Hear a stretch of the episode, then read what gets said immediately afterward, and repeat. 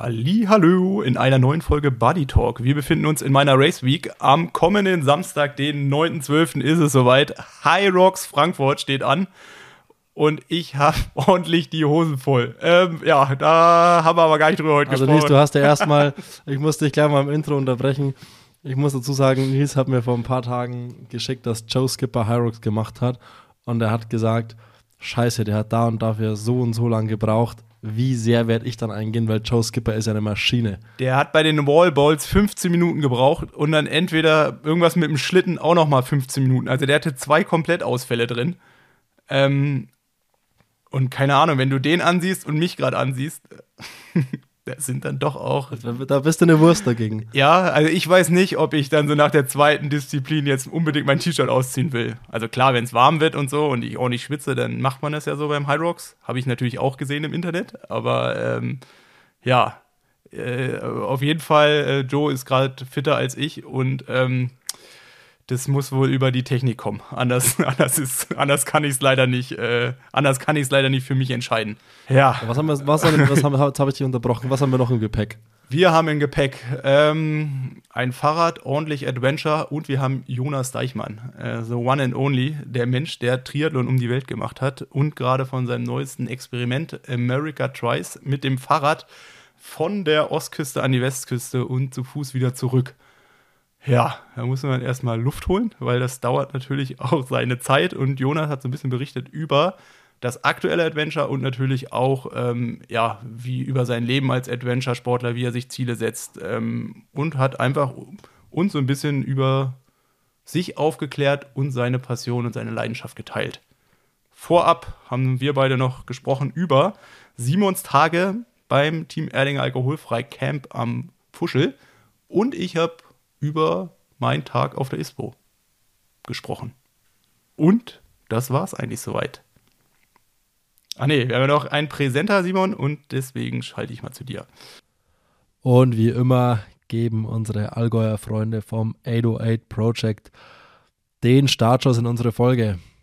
Das 808 Project, ich sage ja immer Zirkuszelt, aber Lisi, komm, heute gehen wir in kein Zirkuszelt, sondern ins Schlaraffenland, quasi in einen Ausdauersport-Vergnügungspark, weil das 808 Project hat alles im Gepäck, was wir Ausdauersportliebhabende brauchen und wollen. Es geht um Rennen wie den Allgäu-Triathlon, das Red Race 120.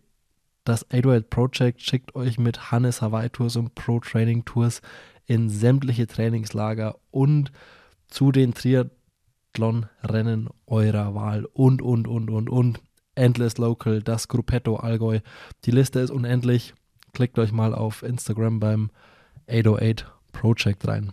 Bayern versinkt hier gerade im Schnee und ich bin ganz ehrlich, im Moment ist es echt ganz cool. Wir hatten lange nicht so viel Schnee Anfang Dezember und jeder ist irgendwie schon am Skifahren und Langlaufen und ja, gerade ist es echt schön. Aber ab Mitte, Ende Januar, Freunde, hat doch kein Mensch mehr Lust auf diese deutsche Wintersuppe. So immer 0 Grad und Regen und nur irgendwie matschig. Jeder sitzt nur auf der Rolle beim Laufen, nur Mistwetter. Das macht doch alles keinen Spaß. Sondern wenn du jetzt ein bisschen Zeit hast, Lust drauf hast, dass deine Feierabendrunde bei 25 Grad in kurz-kurz stattfindet, dass du vielleicht vor der Arbeit auch schon in kurzer Hose laufen kannst und vielleicht in der Mittagspause auch im Outdoor-Pool schwimmen kannst. Wenn du darauf Bock hast, dann guckst du jetzt mal auf die Website von Hannes Hawaii Tours unter Jobs und da schaust du dich mal um. Die Mädels und Jungs von Hannes Hawaii Tours haben gerade noch einiges an Jobs für die kommende Trainingslagersaison zu vergeben, von Guides über MechanikerInnen und, und, und, und, und. Schaut euch da mal um und dann wünsche ich euch ganz viel Spaß beim Arbeiten auf Lanzarote, Mallorca, Fuerteventura, wo auch immer und vor allem ganz viel Spaß bei der Feierabendrunde, weil man arbeitet auch da nicht 24 Stunden und ich glaube, man findet da hier und da auch mal ganz gut Zeit, ein Ründchen am Rad zu drehen. Viel Spaß damit. Ach ja, äh, ihr müsst euch, müsst euch das alles nicht merken. Ich packe alles in die berühmt-berüchtigte Folgenbeschreibung, in die Show Notes. Klickt euch einfach rein und jetzt viel Spaß mit der Folge.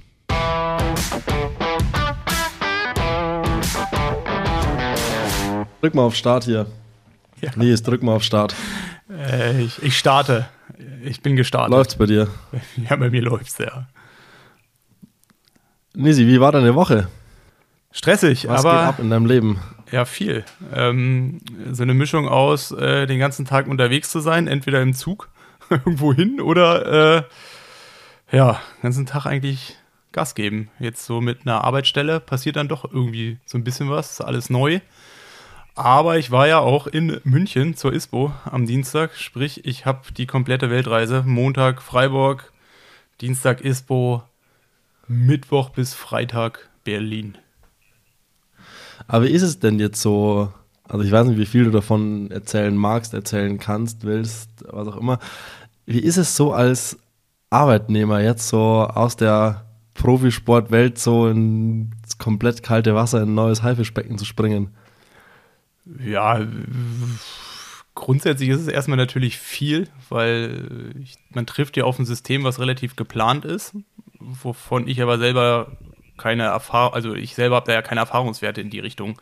Also allein wie ähm, ein Unternehmen mit tausenden von Mitarbeitern organisiert ist, dementsprechend viele Vorschriften gibt es natürlich und auch Programme und sich damit zurechtzufinden, ähm, es dauert natürlich. Dementsprechend ähm, ja, geht so ein Tag auch relativ schnell vorbei.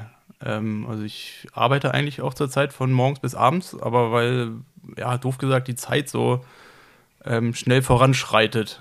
Und am Ende bin ich dann nach zehn Stunden da oder acht Stunden und überlege mir eigentlich, was habe ich heute eigentlich geschafft. Und im Großen und Ganzen habe ich es eigentlich geschafft, mich erstmal mit, ja, ja, wie das alles organisiert ist, auseinandergesetzt. Mm, ja, ist erstmal neu, macht Spaß. Ähm, ähm, genau, aber was genau ähm, oder also ja, es ist natürlich schwer oder jetzt überhaupt jetzt gerade schon so ein Feedback zu geben, ähm, was ich mache, wie ich es mache. Ähm, und ich glaube, das wird jetzt, ja, ich glaube, da müssten wir vielleicht in ein paar Wochen nochmal drüber sprechen. Auf jeden Fall ist es gerade so, dass viele neue Leute, viele neue Systeme, viele neue Software und überhaupt erstmal ein Arbeitgeber, das sind dann doch viele ja, viel neu, ähm, aber macht noch Spaß. Also macht noch Spaß nach zwei Wochen. Ähm, ich habe noch nicht aufgegeben, ich bin immer noch motiviert und ja, ich bin gespannt, was da noch alles kommt. Aber bist du nach so einem Arbeitstag mehr geschafft als nach so einem Average Trainingstag jetzt im Moment? Ja, ähm, also am Anfang war es brutal. Ähm, ich, ich, ja, ich bin, es ist ja jetzt gerade Winter, ich bin im Dunkeln hingefahren, im Dunkeln wieder zurückgekommen. Ähm, und ich muss auch ein bisschen fahren, sprich meistens so Richtung 19 Uhr. Äh, und ich habe auch erstmal eine Woche gebraucht, bis ich es dann geschafft habe, vorher oder nachher so ein bisschen laufen zu gehen. Und am Anfang war das so, ich bin aufgestanden, habe gefrühstückt, bin da hingefahren, bin zurückgekommen, ähm, habe Abend gegessen. Dann habe ich mir vielleicht irgendwie hier so eine Dreiviertelstunde von der Jan-Ulrich-Doku angeguckt und eigentlich, äh, wenn ich ehrlich bin, habe ich nach 30 Minuten schon fast wieder aufgegeben und bin dann um 21 Uhr wieder ins Bett gegangen. Ähm, also außer Arbeiten gab es gerade nicht so viel.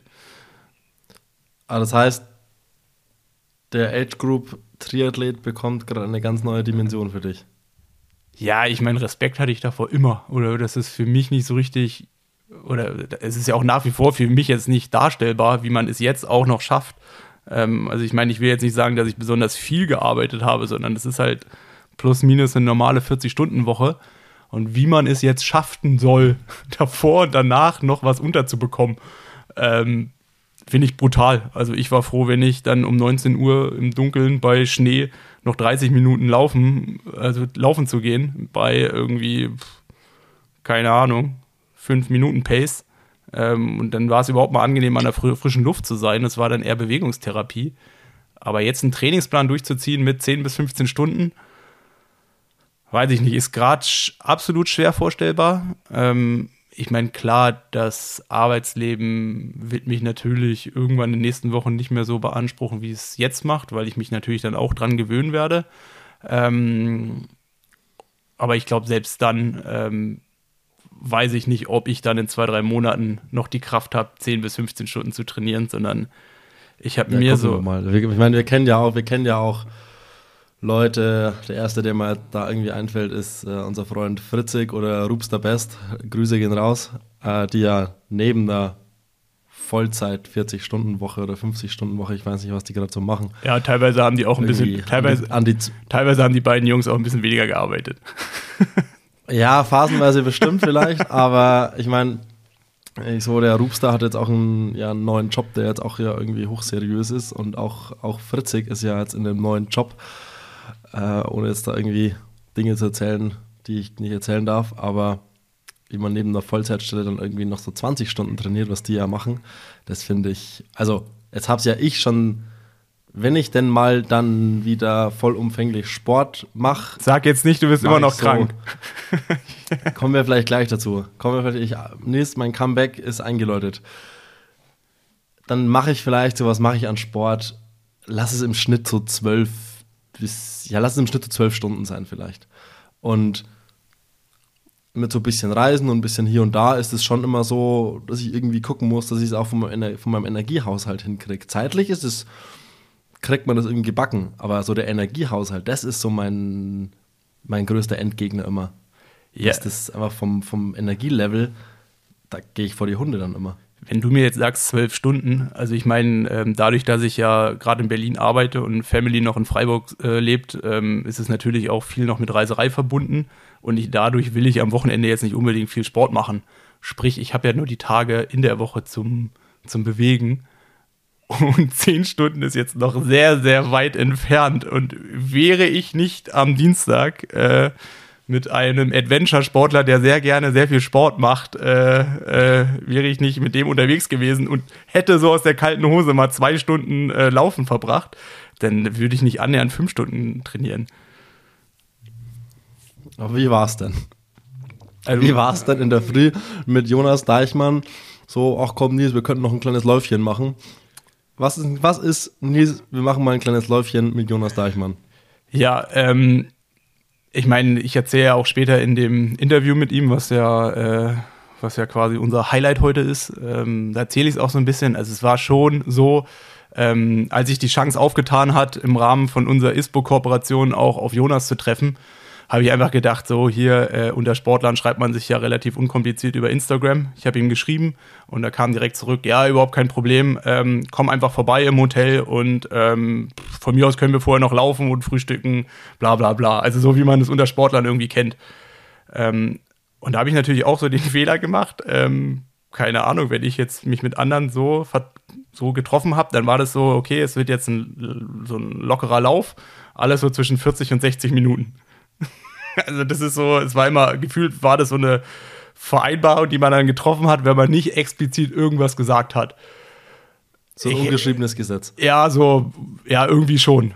Ähm, und so bin ich da halt auch, so bin ich da halt auch hingekommen. Man muss natürlich auch sagen, mein Hotel war irgendwie 25, war so 25 Minuten weg. Ähm, und ich musste da halt dann noch hinfahren. Ich bin am Abend davor durch Deutsche Bahn, Pipapo, auch erst um weiß ich nicht, irgendwie halb eins überhaupt ins Hotel gekommen. Sprich, ich habe abends mir in irgendeinem, so äh, ich habe mir noch einen, einen, Burger und Pommes geholt um halb eins, weil es nichts anderes gab und hatte dann am nächsten Morgen auch nicht mehr Zeit zu frühstücken. Also ich bin halt komplett nüchtern dann morgens zu 7.30 Uhr haben wir jetzt getroffen, zu ihnen gefahren ähm, mit meinem kompletten Zeug und dann äh, ging es halt los. Und ähm, ja, also da ging das Adventure los, weil wir hatten auch nichts geplant. Jonas hat dein Handy dabei gehabt, hat gesagt, hier ist ein, ähm, ja, es sah so ein bisschen aus wie so ein See, es war dann eher so ein Tümpel. Da kann man ganz gut rumlaufen. Und dann sind wir so gelaufen und haben uns dabei unterhalten. Und zum ersten Mal im Leben habe ich dabei auch so ein bisschen die Zeit aus dem Auge verloren. Und ich habe auch nicht eingedrückt, meine Uhr, keine Ahnung, das habe ich auch vergessen. Irgendwann habe ich halt nur gesehen, so, ach fuck, wir sind hier schon über 10 Kilometer und wir sind noch auf dem Hinweg.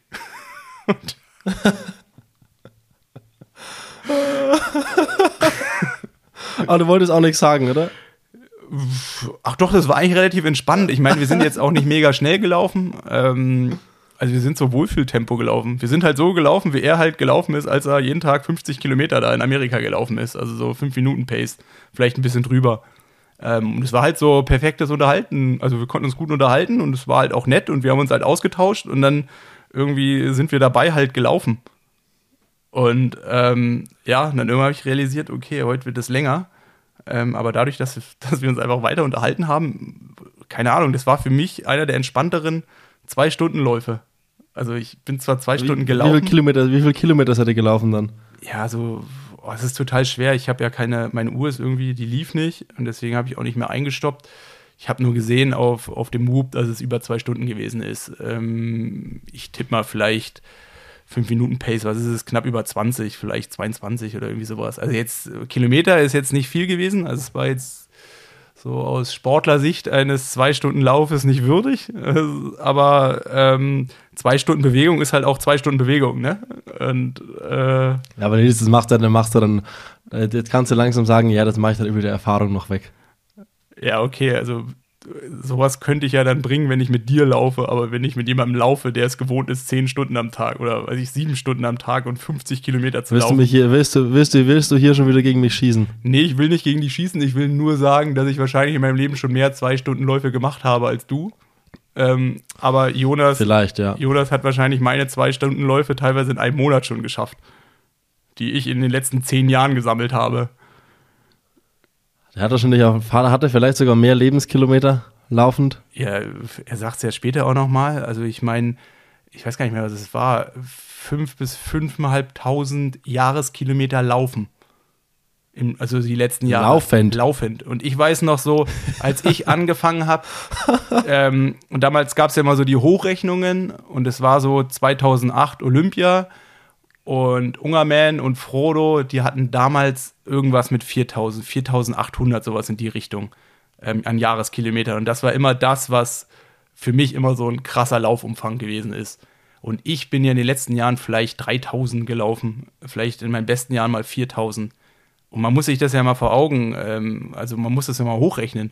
Wenn man vier, also Richtung 5000 Kilometer läuft und dann mal sagt, okay, man läuft mal zwei Wochen nicht, das sind jede Woche 100 Kilometer.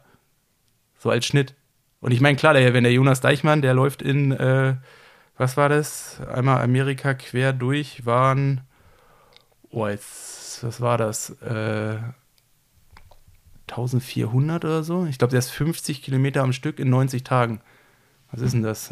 Ähm, 50 Kilometer ein Stück mal 90? Jetzt zeige, was du kannst. Ist das zu viel? 350 die Woche? Das ist zu viel, oder? Was ist, was ist Amerika quer durch? 2000? Zweieinhalbtausend? Haut das hin? Ich habe keine Ahnung, ich bin da völlig blank. Ja, er sagt später Egal. auf, er sagt später auch auf jeden Fall, äh, er sagt, er sagt später auf jeden Fall, ähm, es war auf jeden Fall nur ein Teil von den Jahreskilometern, ein großer Teil, ähm, aber nicht alles. Ähm, aber dann natürlich in drei Monaten. Ähm, genau. Dass ich jetzt So, hier- jetzt erzählst du noch kurz von der ISPO, weil es interessiert mich, wie es da war. Und dann ziehen wir uns das Ganze von Jonas Deichmann rein. Äh, du musst mir danach noch erzählen, äh, warum hier meine Teamkameraden eigentlich einen Eishockeyhelm auf hatten. Ähm, aber Ja, ich erzähle einfach auch von der ISPO. Ähm, genau, also machst, machst du mal, mach du, mach du mal deine Wochenrutsche, dann ich meine Wochenrutsche und dann, und dann retten wir das ab, oder was? Das ist ein Plan. dann rappen wir das ab. Komm, let's go. Nee, ISPO, also ich meine, äh, die ersten zwei Stunden, die habe ich ja schon erzählt. Die erzähle ich ja da, die gehören ja mit dazu. Dann haben wir bei Jonas auf dem Hotelzimmer den Podcast gemacht, der ja quasi im Anschluss kommt. Und dann sind wir zusammen zur ISPO gefahren. Ähm, ich war erstmal überrascht, ähm, wie groß das wieder alles gewesen ist. Also ich war jetzt auch schon länger nicht mehr auf einer, äh, auf einer Expo oder auf einer Messe. Ähm, und ich war überrascht, wie viel Angebot, also wie viel kreatives Angebot es gegeben hat. Ähm, also vor allem halt so die große Mainstage, ich meine, da wo Jonas dann auch seinen Vortrag gemacht hat, das war schon geil. Und da waren halt auch schon richtige Hochkaräter. Also an meinem Tag war ähm, danach dann der Colin Kaepernick da. Äh, davor waren so, ähm, äh, so, ein- so ein Der ist Star. doch, Colin Kaepernick ist doch, wie Colin Kaepernick, oder? ja, Ja, der ist doch GQ Man des Jahres, oder? Ja, es war relativ voll. Also es war auch schon krass, als der gekommen ist. Also mit Security und allem drum und dran. Ich meine, klar, wenn so einer dann auf so eine Bühne, Bühne kommt, dann ist es natürlich auch schnell politisch. Ähm, aber es war schon geil aufbereitet. Ähm, Wer war da noch so da? Ich habe gesehen, Thomas Tuchel hatte auch einen genau, Slot. der kam einen Tag später. Tag? Dann der Basketball-Bundestrainer, Herbert, weißt du, die jetzt äh, Weltmeister Ich geworden weiß den sind. Namen nicht, aber der Weltmeister, Weltmeistertrainer. Genau, der war noch da. Äh, Sebi war ja auch da, habe ich dann gesehen, einen Tag später. Mhm. Ähm, Dann als ich da gewesen bin, da war noch äh, so ein Start-up, die, oh, jetzt mal salopp gesagt, das ist ein bisschen zu wenig, aber die vermieten so Camping, Camping, Camperwagen. Die hießen mal Camper, Camper Boys und haben sich jetzt um, umbenannt in Off. Ähm, und die haben da quasi wie so einen Pitch gelauncht. Äh, das war eigentlich ganz cool. Also das haben sie cool aufbereitet.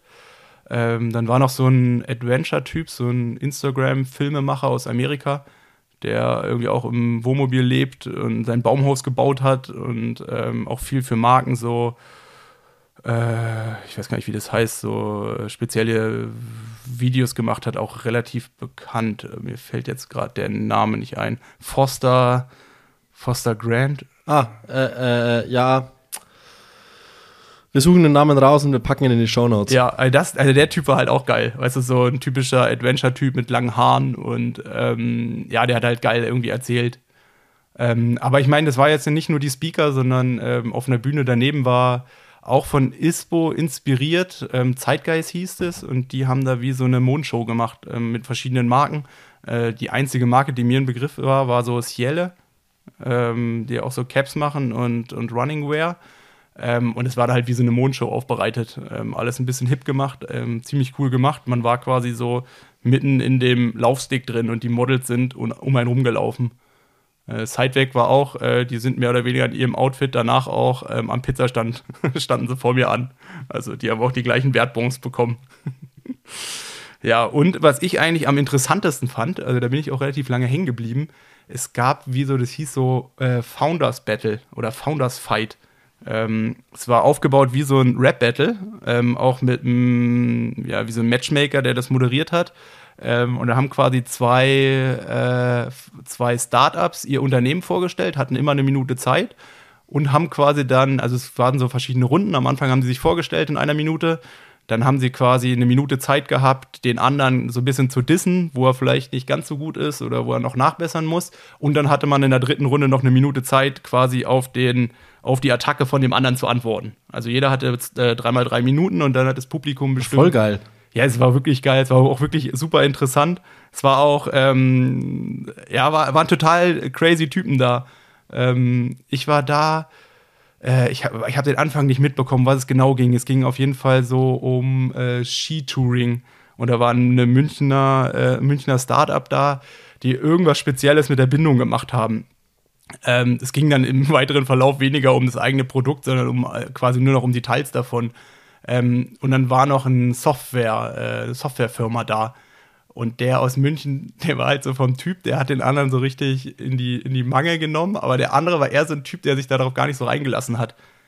Und es war so, irgendwie war das, also man hat richtig gemerkt, so auf der Bühne war so eine, so eine, so eine, ja, so eine Spannung da, also dass die sich gegenseitig so, ja, also der eine hat eher so attackiert und der andere war eher defensiv und hat über sein Produkt probiert, es so zu, äh, zu überzeugen.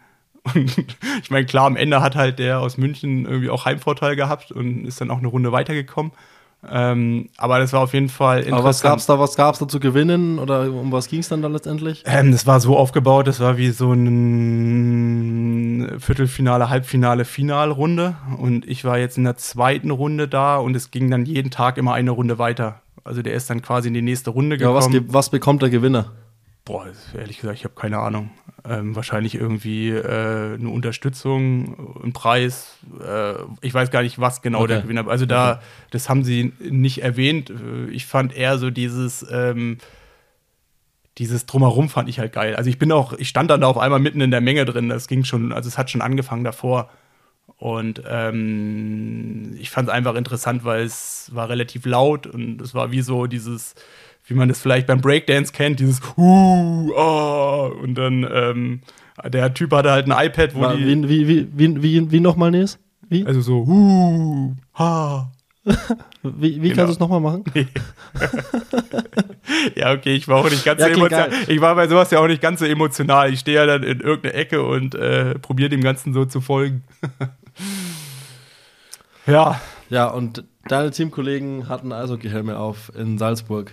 Das war witzig. Das hat Spaß gemacht. Ich war beim Erdinger, Team Erdinger alkoholfrei Teamcamp. Also es gab quasi ein paar, ein, ja, ein kurzes Teamcamp, was jetzt kein Trainingscamp war, sondern eher einfach ein Camp mit so ein paar, paar Aktionen. Es gab ähm, abends einen, es gab ein Bierpong-Turnier am ersten Abend Also wie letztes Jahr. und ja, ja, schon mit, mit zwei Spielfeldern, richtig mit Vorrunde und Viertelfinale, Halbfinale, Finale und tatsächlich, es, es war richtig witzig. Lass mich raten, cool. wer gewonnen Ähm, hat. Lass mich raten. Wer, Han wer hat gewonnen? Hannes? Hannes Ja, hat gewonnen. Und zwar in einer, wirklich in einer Manier, dass ich dachte, Junge, du spielst es nicht zum allerersten Mal und auch nicht zum zweiten Mal. Nee, der hat doch letztes hat Jahr, der hat letztes Jahr den, den Tisch mitgenommen. Also Erdinger hat so einen Vierpunkt-Tisch da irgendwie. abgeliefert. Wirklich. Also Hannes Butters an dieser Stelle, ich weiß, er hört meistens hier zu. Grüße gehen raus. Du hast meinen, ganzen Respekt, weil du hast wirklich, äh, er hat wirklich performt.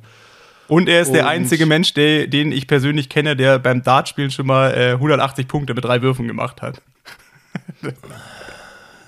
Ja, gut, aber da finde ich irgendwie, Der ist Bierbong mehr wert, oder was? Bierpong ist da Mehrwert, ja. Ähm, genau, es gab ein Bierpong-Turnier, Hannes hat gewonnen und dann am nächsten Tag gab es quasi ein Überraschungsprogramm, was äh, niemand wusste, außer ich. Ich wusste es.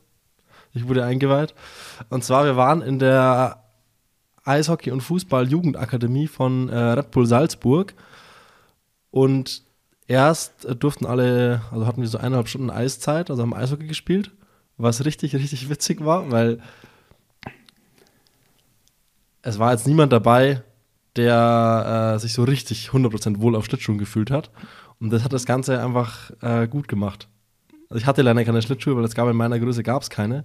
Aber es waren so alle auf einem gleichen Niveau und es waren alle am Anfang so relativ unbeholfen und es war super witzig und dann haben die relativ schnell einfach irgendwie 5 gegen 5 gespielt und dann, dann ging das irgendwie, ja, so eineinhalb Stunden, das war, und man hat auch richtig gesehen, so wie Minute für Minute alle so ein bisschen besser wurden und so ein bisschen, sich ein bisschen wohler gefühlt haben und ja, dann haben wir, haben die Eishockey gespielt. Aber ihr hattet dann so ein komplett, sagen- ihr hattet so ein komplettes Feld? Also wie so eine Arena? Komplettes also Feld. dann noch mit zwei Toren auf so einem. Mit allem. Gro komplettes, komplettes Feld, komplette Ausrüstung, Kopf bis Fuß, alles. Ähm, es wurden alle eingekleidet mit allem, was, irgend, was es irgendwie gab und mit Trainer am Eis von denen und der erst so ein bisschen ein paar Sachen gezeigt. Ja, würde, ich würde mal sagen, bester Mann am Eis, Andreas Dreiz. Weil äh, wegen den Bodychecks oder was? von, dem Ähm, Nee, willst also du auch auch nicht, also- von dem willst du nicht in die Bande gedrückt werden. Willst du wirklich nicht, aber genau, und dann gab es noch eine Führung durch die Akademie und Nils, Junge, da stellst du dir, also äh, krank, wirklich, absolut krank, was die da für den Jugendsport machen. Man muss sich aber auf der anderen Seite dann auch nicht wundern, wenn hier so die Fußballer ähm, komplett lebensunfähig ähm, da rauskommen, weil das wird, denen wird alles gemacht, was es irgendwie gibt. Also alles, alles, alles. Und ähm, was denen da geboten wird, ist völlig absurd. Also so- zum einen die sportlichen Bedingungen, aber auch so das Ganze drumherum. Also was meinst du damit? So Also die haben zum Kantine, äh, dass sie sich noch nicht mal Also ihre ja. Gewichte auflegen müssen, sondern einfach einen Knopf drücken und dann quasi der Trainer von irgendwo außerhalb bestimmt. Ja, so ungefähr. Ja, ja, so, so ungefähr. Also, kann, also klar, es gibt natürlich, gut, die leben da ja auch. Ja ein Internat auch und äh, dass es dann da was zu essen gibt, sollte natürlich irgendwie Grundvoraussetzung sein. Ähm, aber einfach alles. Da gibt es halt Pädagogen, Nachhilfelehrer, wie viele Trainer da rumgesprungen sind, allein in der Zeit, wo wir da waren. Ähm, und was die für Trainingsbedingungen haben. Nee, die haben, die haben da ein Alter-G, weil natürlich haben die ein Alter-G, also so ein, äh, so ein Schwereloslaufband. Und ich weiß nicht, wie viele HP Cosmos Laufbänder da standen, aber ich sag mal, 20 waren es bestimmt. Dann standen da bestimmt 60 Ergometer rum und alle, alles nur wirklich das Peak-Feinste vom Peak-Feinsten. Also die haben Bedingungen, die haben wahrscheinlich die wenigsten Profiklubs. Und ähm, es gibt eine Indoor, ein Indoor-Fußballfeld, also ein Indoor-Kunstrasen, Großfeld. Und den können sie natürlich, weil es reicht nicht, dass er Indoor ist, sie können den auch Indoor bewässern, damit es quasi realistischer zum Außen, zu den äußerlichen Bedingungen sind. Dann haben die sechs große Rasenplätze Outdoor und alle sechs mit Rasenheizung. Aber es ist jetzt alles nicht nur Eishockey, sondern das ist diese, Das ist Eishockey und Fußball, das ist kombiniert. also diese Red Bull Academy. Achso, ich habe gedacht, das ist Genau. nochmal. Oh, okay. Aber sind nur Nee, die das beiden diese Red Bull Sportarten? Academy. Oder ist da noch mehr? Das, das sind nur die beiden Sportarten. Ja. Und das ist auch noch mal was anderes wie Talgau, wo ja quasi dieses Genau, äh, nee, das als ist- das- das- Diagnostikzentrum und sowas ist.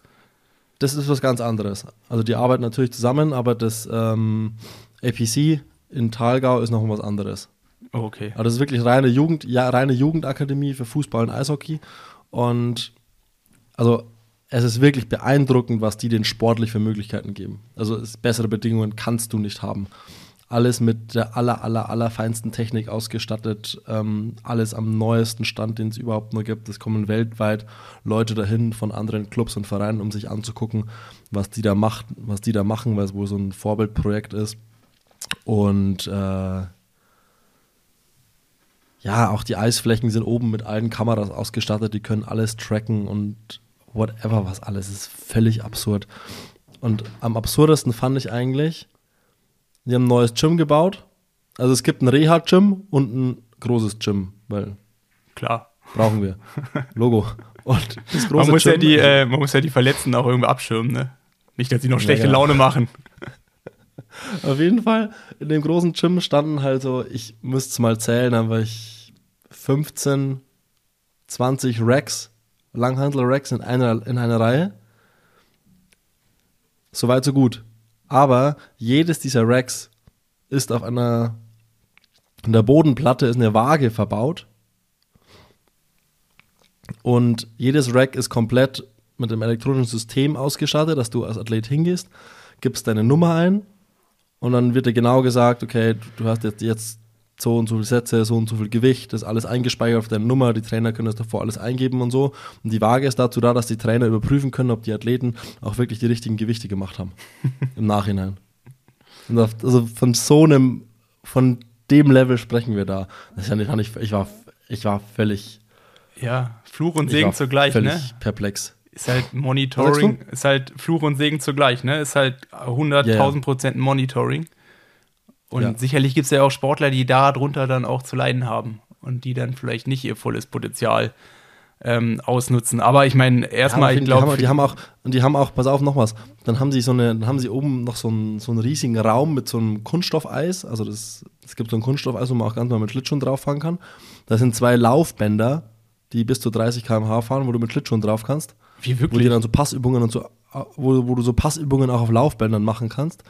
Und mit so einem, mit, auch mit so einem, ähm, mit so einem Schussroboter, wo du in so ein, da kommen aus so, aus so Schlitzen im Boden, schießen dir die Pucks entgegen und dann hast du so ein Tor und mit, also halt einfach so ein, wie so ein Roboter, wo dann ausgewertet wird, wo und wann du wie schnell schießt und halt alles komplett technologisch ausgewertet und das ist völlig absurd. Das gleiche haben sie für Fußball auch, so ein Roboter, ähm, so ein Rundum-Roboter. Es ist, du kannst dir wirklich nicht vorstellen, was da abgeht. Das ist krank. Ja. Manchmal denkt man schon dann, man hat sich die falsche Sportart ausgesucht, ne? Manchmal denkt man, man hat sich die falsche Sportart ausgesucht, aber also ist ja auch Fluch und Segen in so einem, ich glaube auch nicht alle, alle Kinder und Jugendlichen funktionieren in so einem System, weil das ist ja auch dann ein enormer Druck, der da irgendwie herrscht. Ähm, aber es ist schon, es war wirklich extrem beeindruckend, das mal zu sehen. Aber auch alle fünf Minuten bin ich aus allen Wolken gefallen, wo ich wieder gehört habe, was die da wieder alles haben. Ja. Auch wie viel, einfach die ganze Facility, das ist riesig. Und dann haben die, die haben eben dieses Indoor, dieses, diesen Indoor-Kunstrasen. Dann haben die zwei Eisflächen, dann haben die, ich glaube, irgendwie noch zwei normale Sporthallen. Ähm, dann, ja, die, die haben einfach alles, was man sich irgendwie vorstellen kann. Halt alles medizinische haben die alles in-house, haben eigenen Arzt und sowas. Und das Allerbeste war eigentlich, da hat sich Patrick, das ist Patrick auch gleich aufgefallen, wir gehen an so einem Raum vorbei, ähm, so ein, war so, ein Medizinschild oben drüber und da waren irgendwie zwei Schilder dran, wo das eine weiß ich nicht und das andere Schild, da stand einfach drauf, Doping Room. Ja, okay, ist wahrscheinlich wegen Anti-Doping, ne? Ja, ja, natürlich, Ja. natürlich wegen Anti-Doping. Ähm, aber Ja, früher gab es, glaube ich, so, früher gab es "Boah, bestimmt, Das könnt ihr da nicht hinschreiben. früher gab es wahrscheinlich auch äh, so ernst gemeinte, ne? so. Wer weiß, da, muss, da müssen, wir Ulle, müssen wir Ulle fragen. Ja. Hast du, schon, hast du die Ulle-Doku schon geguckt? Ja, Lu- Ja, ich finde den Podcast von dem hier von Hotel Matze finde ich viel beeindruckender wie die Doku an sich. An sich. Ähm, ich habe bisher auch nur die ersten beiden Folgen gesehen, aber ich muss sagen, den Podcast, den fand ich bisher deutlich geiler. Also ich fand halt wirklich, Ja, fand ich wirklich krass, wie, äh, ja, also ich meine, ich, ich bin ja voll aus der Zeit und habe das ja auch alles so äh, geguckt damals und war ja auch sogar bei dem Einzelzeitfahren in Alp d'Huez und so Chosen. Ähm, von daher fand ich das schon krass nochmal, ähm, ja, dass er so offen damit umgegangen ist und sich da auch erklärt hat und finde ich wirklich krass. Also ich, also auch das ganze Interview und so, äh, äh, ja, irgendwie gefühlt war man, aber als ich das gehört habe, war ich, das sind ja knapp zwei Stunden, war ich in einer anderen Welt und habe da irgendwie gefühlt manche, also so bin ich eigentlich normalerweise gar nicht, aber ich habe manche äh, Sequenzen noch ein zweites Mal gehört. Weil ich teilweise. Ja, Hotel Matze in meinen Augen sowieso äh, greatest of all time, was deutsche Interviews betrifft. Also kann man hier jedem mal empfehlen. Hotel Matze. Ich pack's auch in die Show Notes, ähm, sich da mal ein paar Interviews reinzuziehen. Man fängt am besten mit Jan Ulrich an und guckt dann mal nach unten durch. und geht dann zu Jan, und geht dann Ja. zu Frodo, ne? Der, der Goat Frodo war da auch zu Gast, wahrscheinlich das einzige Podcast-Interview der letzten fünf Jahre, das es mit, mit Jan gibt. Ähm, also Hotel Matze kann man sich auf jeden Fall reinziehen. ja. Nee, aber nochmal Haben wir noch was?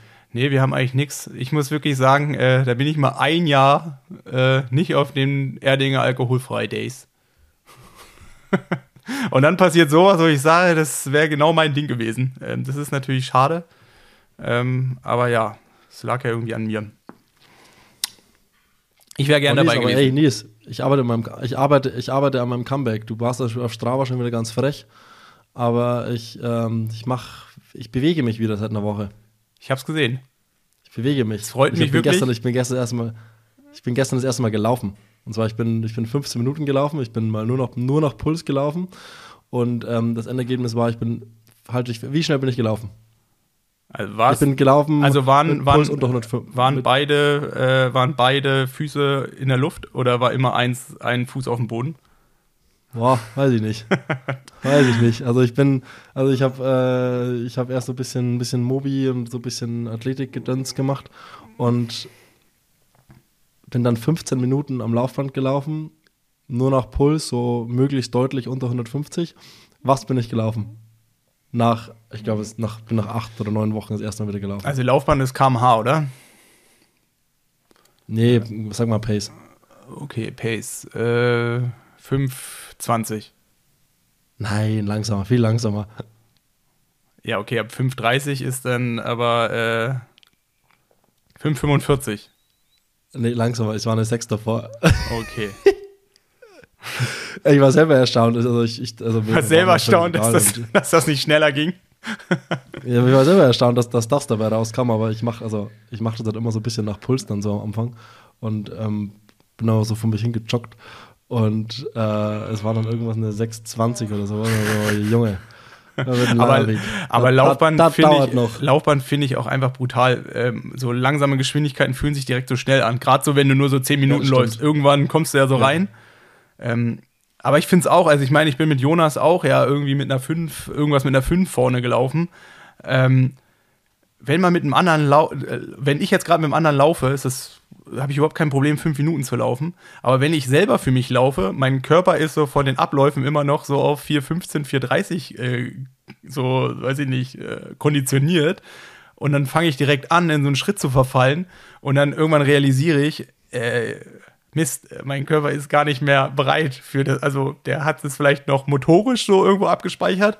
Aber ähm, am Ende von so einem Tag um 19.30 Uhr äh, bin ich nicht mehr bereit, für 15, 4.30 äh, quasi äh, so relativ entspannt zu laufen. Und dann fange ich halt an, dann geht das ja 10 Minuten gut und dann irgendwann denke ich so, pff, ja, jetzt muss ich immer ein bisschen rausnehmen. Aber rausnehmen fühlt sich ja auch so komisch an, weil man es ja eigentlich gar nicht gewöhnt ist, alleine äh, in den Bereichen dann zu laufen. Also eigentlich müsste ich Ja, auch kommt, das, du gewöhnst, du gewöhnst dich, du wirst dich an den, Rentner, an den Rentnersport gewöhnen. Man Keine gewöhnt Sorge. sich an Kommt. alles. An alles, Simon. So, komm, Nils, wir rappen das ab, das Ganze. Wir gehen in euer Hotelzimmer, in deine Zweisamkeit mit Jonas Deichmann. Ich kenne sie ja selbst noch nicht, ich werde es mir auch an, dann anhören, wenn die Folge rauskommt oder wenn ich sie schneide. Dann steht mir das Vergnügen bevor. Ich bin, ich bin gespannt drauf, Ja. was, äh, was, der, was der Jonas so erzählt. Ich auch. Und in diesem Sinne Das war's Easy, von uns. Bis nächste Woche. Bis nächste Woche. Ein schönes verschneites Wochenende. Wir haben übrigens Samstagvormittag, also heute schon deutlich eher als, als sonst. Also nicht ganz live quasi. Und äh, kommt gut durchs Schneechaos. Viel Spaß beim Sport, viel Spaß beim Training. Tschüssi, arrivederci. Also ich muss mich ja noch nicht verabschieden, weil ich verabschiede mich später. Sprich mal ganz kurz rein. Also wenn ich am Anfang hier hingucke, dann geht es Okay, dann machen wir mal einen kleinen Check. Äh, kleinen Check. Genau, mein Check, erster Check. Lauf heute. Hat alles geklappt. Das war super. Fühlt sich gut an. Fühlt sich gut an. Wir sind bereit. Vielleicht was zu trinken auch für den Podcast. Ja, Du magst sicherlich auch was. Uff, sehr gerne.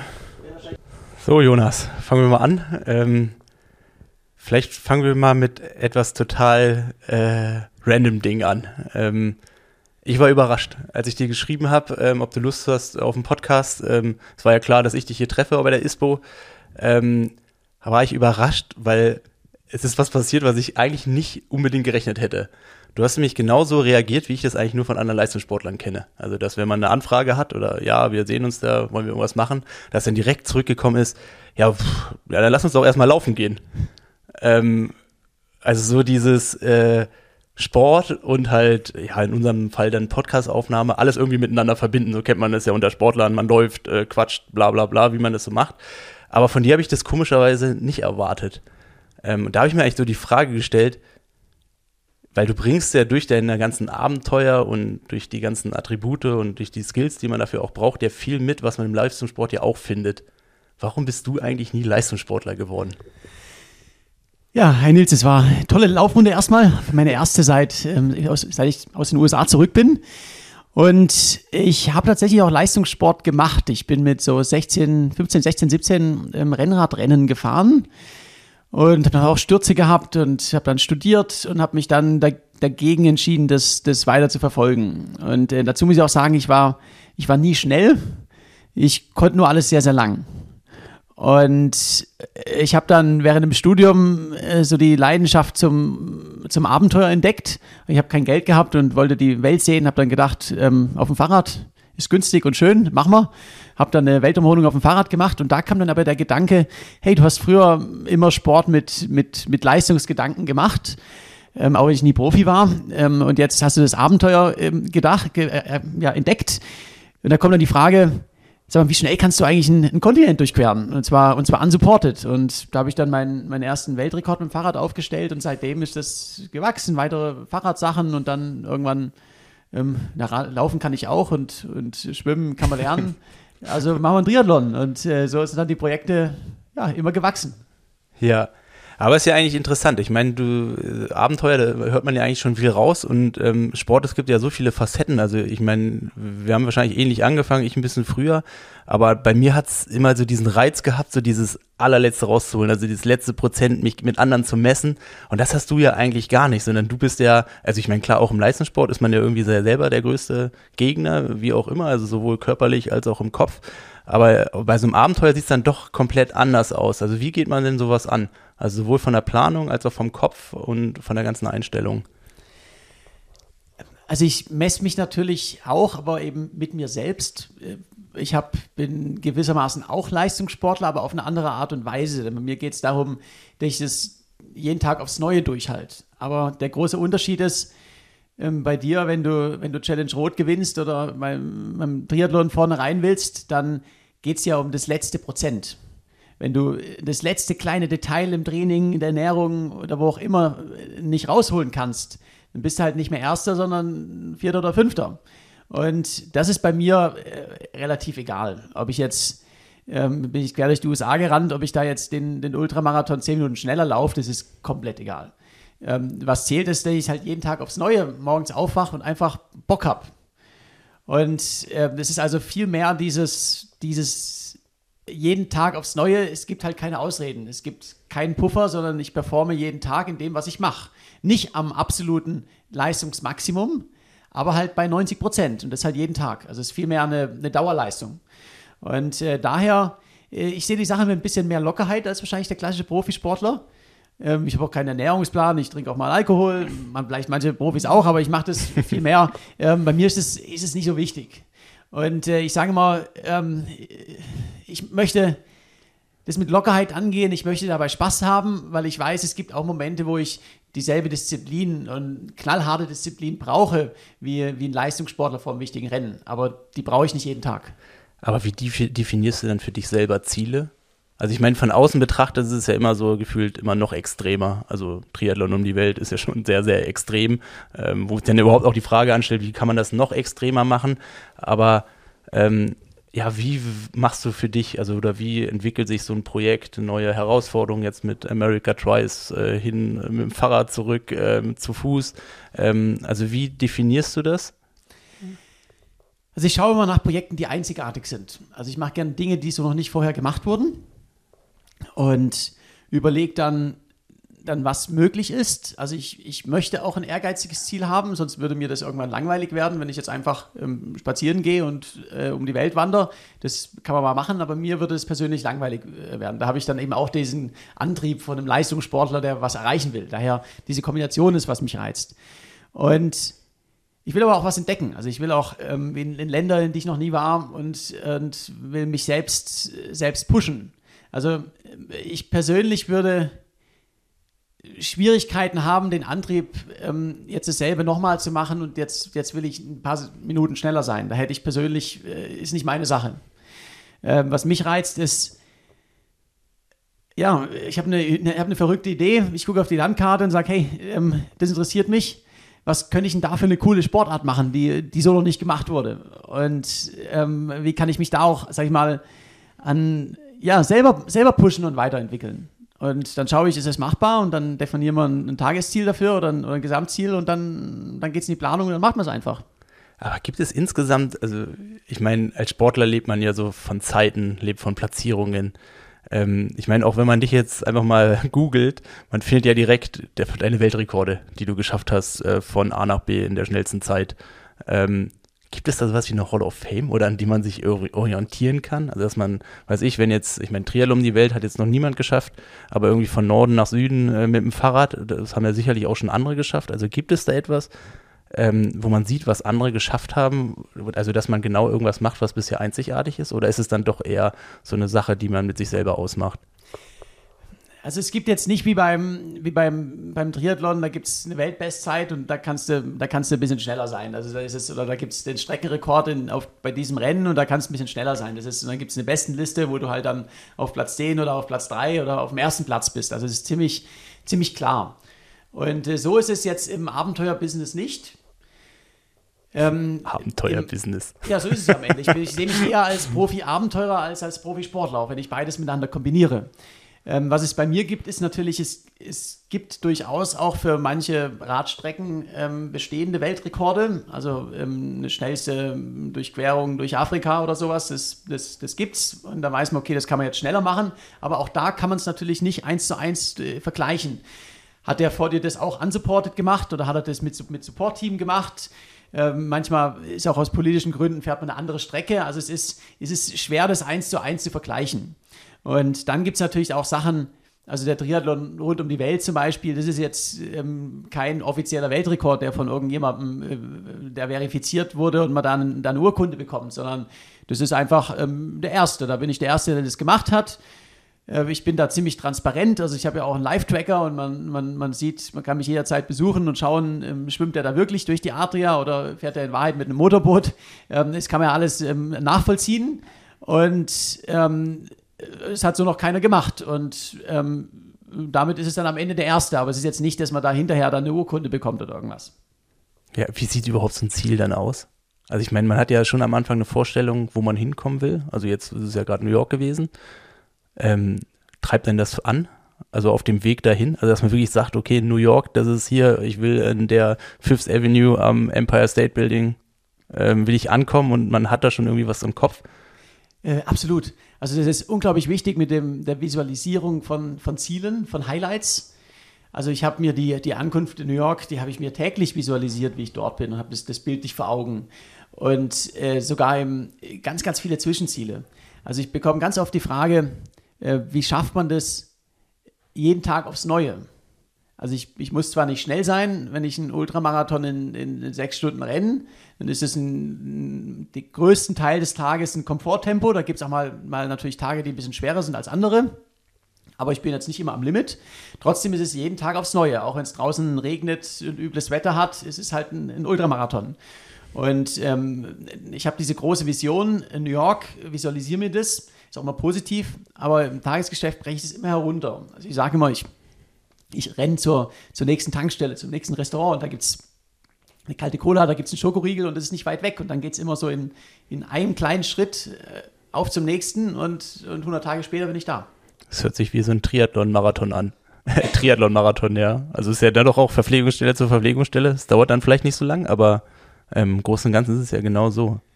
Absolut, weil es auch, auch funktioniert. Man, äh, man darf sich nicht davon demotivieren lassen, was noch alles kommt.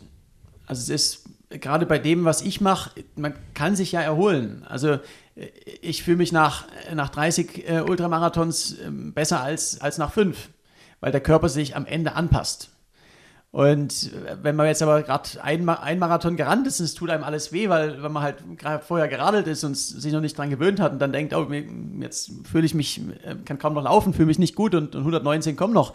Das ist dann, dann nicht so motivierend. Aber ähm, ich glaube einfach mal fest daran, ähm, ich habe jetzt diesen Weg zur nächsten Tankstelle, zum nächsten Restaurant und ähm, da gibt es was Schönes, da belohne ich mich mit was Leckerem und ich habe ja immer Hunger und äh, dann geht es auf zur nächsten und ähm, irgendwann bin ich da und dieser, dieser Moment, wo es besser wird, der kommt ja immer. Also auf, auf jeden Tiefpunkt kommt auch wieder ein Hochpunkt. Und wie ist es dann? Ich meine, du warst vier Monate unterwegs, knapp einen Monat äh, nach Los Angeles äh, mit dem Fahrrad, drei Monate zurückgelaufen ähm, und dann kommt der Punkt, also du bist in New York ähm, passiert dann genau das, was man sich vorstellt? Oder ist es dann doch anders? Also wie nimmt man sowas dann wahr? Also es ist, ja, viel ist natürlich, wie ich mir das vorgestellt habe. Es gibt auch Dinge, die, die kommen, Überraschungen, die komplett anders sind, aber im Großen und Ganzen weiß ich in etwa, was da passiert. Äh, ich habe nicht diesen Moment, den jetzt ein Profi hat, wenn er beim Fußball ein Tor schießt oder wo du weißt, ähm, ich weiß nicht, wie lange du vorher, wenn du einen Triathlon gewinnst, ähm, wie lange du vorher wirklich weißt, dass du gewinnen wirst. Weißt du das schon auf der Hälfte der Laufstrecke? Bist du dir wirklich sicher oder kann da noch was dazugehen? Aber du hast wahrscheinlich schon, ähm, dass du dir wirklich 100% sicher bist, dass du schaffst. Da bist du wahrscheinlich schon ziemlich nah an der Ziellinie dran. Und dann hast du, wo du es dann wirklich geschafft hast, hast du diesen überwältigenden Moment, ja, ich habe es geschafft. Das ist bei mir nicht so, weil ich weiß ja schon, schon Monate vorher, dass ich es schaffen werde. Also wenn ich da noch 1000 Kilometer von der Ziellinie entfernt bin, aber bin schon 4000 gelaufen, da weiß ich ja, okay, wenn jetzt nicht was ganz, ganz Dummes passiert, dann schaffe ich das auch. Also ich habe nicht diesen einen Überraschungsmoment, sondern für mich ist es dann so wie eine, Bestätigung natürlich, ja, hast du wieder gut gemacht, die ganze harte Arbeit hat sich gelohnt, gelohnt war, ein, war ein geiles Projekt. Und dann schaue ich aber auch sehr, sehr schnell vorwärts zum, zum nächsten, weil, weil ich genieße es dann erstmal, aber ich brauche ja auch eine neue Aufgabe. Also ich schalte dann auch sehr, sehr schnell, schnell um, äh, was kommt als nächstes, weil einfach nur rumsitzen will ich ja auch nicht.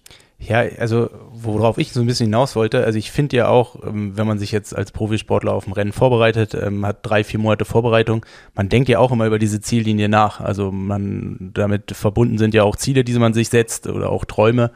Ähm, schlussendlich in der Nachbetrachtung, finde ich, spielt so eine Ziellinie ganz selten überhaupt noch eine Rolle. Weil eigentlich, ich kann mich fast gar nicht mehr daran erinnern, also klar, man, wie man ins Ziel gelaufen ist, aber eigentlich so der Weg dahin und so die Erlebnisse in dem Rennen, die finde ich viel prägender wie die Ziellinie, obwohl das ja eigentlich das Bild ist, wofür man irgendwie dann die Zeit davor auch gearbeitet hat. Absolut richtig, ja. Also ich visualisiere mir, das ist interessant, ja. Aber ich visualisiere mir während dieser vier Monate, wo ich unterwegs bin, da visualisiere ich mir das immer wieder, die Ankunft in New York. Das ist so ein wichtiger Teil von meiner Motivation, von meinem, meinem Ziel und allem. Und wenn ich jetzt aber zurückdenke, dann denke ich nicht an New York. Wenn ich jetzt zurückdenke oder wenn ich darüber rede in Interviews und so weiter, dann, dann rede ich über die Mojave-Wüste oder über die Rocky Mountains oder die, die endlosen Maisfelder in der Prärie und an besondere Begegnungen, aber, aber nicht an die Ankunft in New York, das ist richtig. Und dann bist du da und fällt man dann erstmal in ein Loch? Äh, nein, aus dem einfachen Grund, was ich auch gerade gesagt habe, äh, ich habe ja mein nächstes Ziel schon bereits im Kopf. Also ich habe immer ein neues Ziel.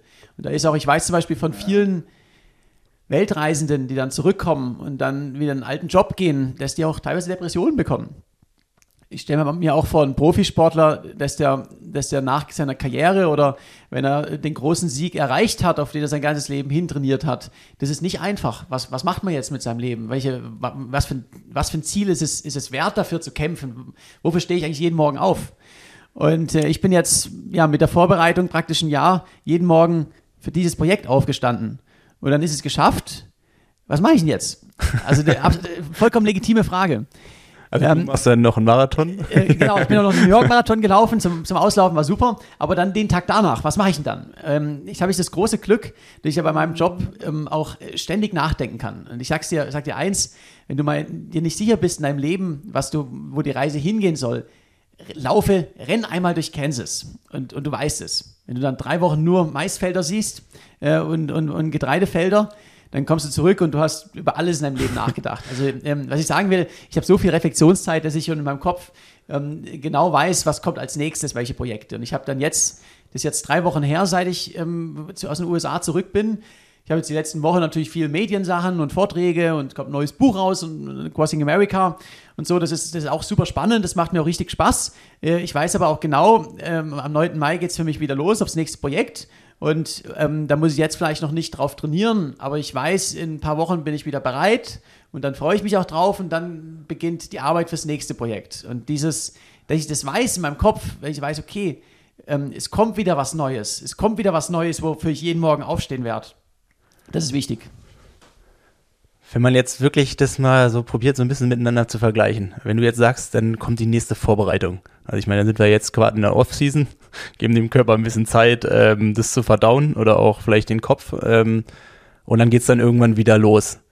Wie trainierst du? Also ich meine, ich kenne meinen Trainingsplan oder den ich in der Vergangenheit hatte, das war immer super strukturiert. Es war eigentlich, ja, es war eigentlich ein klarer Plan, an den ich mich gehalten habe. Ich glaube, als Abenteurer sieht es ein bisschen anders aus. Also macht man dann doch, man steht morgens auf, guckt raus, wie ist das Wetter. Heute kann ich, äh, weiß ich, lange Rad fahren. Ähm, heute habe ich Lust auf, auf Laufen und wenn ich nicht laufen gehe, dann gehe ich halt, oder heute habe ich mehr Bock auf Stand-Up-Paddle, fahre ich halt zwei Stunden damit irgendwie rum. Ja, es geht dann doch eher in diese Richtung. Ähm, es ist letztendlich so, zum einen, für dich als Leistungssportler ist es so, du hast, du hast ein oder zwei Wettkämpfe im Jahr, die, wo alles zählt. Und an dem Tag, da darfst du nicht bei 99 Prozent sein, sondern du musst an dem Tag Peak Performance, da musst du bei 100 Prozent sein. Das ist das Einzige, was zählt. Bei mir ist das, wenn ich, das ist viel zu lang. Also ich kann nicht bei 100 Prozent sein. Da würde ich, da würde ich, das würde ich zwei Wochen durchhalten, dann würde ich mich verletzen oder krank werden. Ähm, wenn ich zum Start von meinem Projekt bei, bei 90 Prozent bin, da ist das vollkommen ausreichend. Und die, die Topform, die kommt dann während des Projektes. Daher brauche ich auch keinen äh, so strukturierten Trainingsplan. Und äh, dann kommt auch der Punkt dazu, ich muss ja während dem Projekt, brauche ich extrem viel Disziplin für einen, nicht für einen Tag, sondern für Monate hinweg. Also da ist auch, habe ich auch ein entbehrungsreiches Leben. Ich muss sagen, ähm, irgendwo muss ich auch noch Spaß haben und auch Lockerheit. Und äh, daher äh, so einen richtig strukturierten Trainingsplan habe ich gar nicht, äh, sondern es ist eher, ähm, ich weiß, ich mache halt sehr, sehr viel Sport, ähm, aber auch mit, mit Spaß dabei einfach, mit, mit Lockerheit. Und dann ist es genau so, wenn ich jetzt, äh, heute Morgen hat es geregnet, dann gehen wir eine Runde laufen. Ähm, wenn jetzt Sonnenschein wäre, dann hätte ich dich gefragt, bring doch dein Fahrrad mit, dann gehen wir ein bisschen radeln. Und, äh, und so ist es dann einfach. Und das ist natürlich, ja, wenn es jetzt, wenn es jetzt nur eine Woche regnet, dann muss ich natürlich trotzdem mal irgendwie radeln. Aber, aber es ist jetzt nicht so ganz so strukturiert wie bei einem Profi. Ja, wenn du jetzt sagst, sehr, sehr viel Sport, kann ich also kann ich mir vorstellen, dass also verhältnismäßig wenig, so zehn Stunden, aber ich kann mir bei dir auch vorstellen, du trainierst dann 30, 40 Stunden die Woche. Äh, oder sogar noch mehr. Mehr, mehr als also 40 beim, Stunden. Beim, beim, Fahrradfahren ja, beim Laufen nicht. Beim Laufen würde ich sagen. Also du bist schon mal mehr als 40 Stunden in der Woche Rad gefahren. Also im Triathlon gibt es einen Sportler, der hat mal die 52 Stunden Trainingswoche erfunden. Also ich habe also hab schon 60, schon 60, also vor, vor meinen großen Radprojekten bin ich auch 60, 70 Stunden die Woche trainiert. 60, 70 Stunden. Boah. Also ich, das ist ja jeden Tag äh, zweistellig. Äh, genau, genau. Also, also fast. Komm, komm, komm, fast, genau. genau. Ja. Ich mache dann schon fünf, fünf, sechs Einheiten von über zehn Stunden ähm, in der Woche. Und äh, ich muss ja auch nicht schnell sein, das ist auch ein großer Unterschied. Ich muss einfach nur, nur lange, sehr lange durchhalten. Da mache ich einfach Ausdauerfahrten. Und das ist auch nicht, da kommt es sehr drauf an, beim Laufen ist es natürlich ein bisschen weniger. Also jetzt, ähm, ich bin, ich habe bei meinen Radprojekten 2018 und 2019 bin ich jedes, bin ich zwei Jahre über 50.000 Kilometer geradelt. äh, die letzten, seit 2020 ist es ein bisschen weniger, weil ich halt auch andere Sportarten gemacht habe.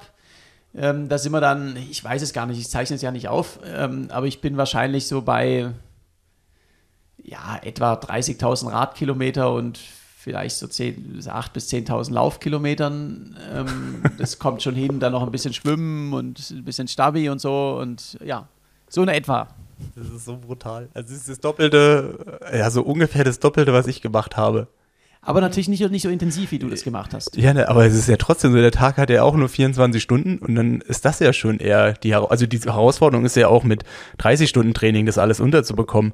Aber wenn man halt wirklich sagt, netto Trainingszeit 40 Stunden plus, das ist ja nochmal, da muss man sich ja wirklich schon Gedanken machen, wie kann ich dreimal essen? Oder wie, wie, wie, also muss ich ja irgendwo mittendrin noch irgendwo essen. Also ich bin ja auch sehr, sehr oft einfach auf Reisen mit meinem Fahrrad. Ja. Und da, da wache ich morgens auf, packe mein Zelt zusammen, setze mich aufs Fahrrad, radel irgendwo, esse irgendwo zum Mittag und radel weiter. Da ist der Tag mit Radeln ausgefüllt.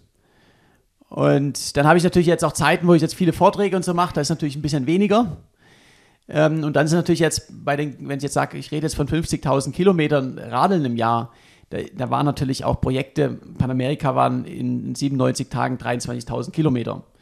Das heißt, äh, da habe ich dann ähm, die restlichen neun Monate des Jahres habe ich dann auch 25.000 gemacht. Das ist immer noch viel, ja. aber es ist nicht mehr so extrem. Also darf man auch nicht vergessen, ich habe da diese ganz, ganz intensiven Blöcken, wo ich mal zwei, drei Monate einfach oder vier Monate Nonstop Sport mache, die sind da mit drin.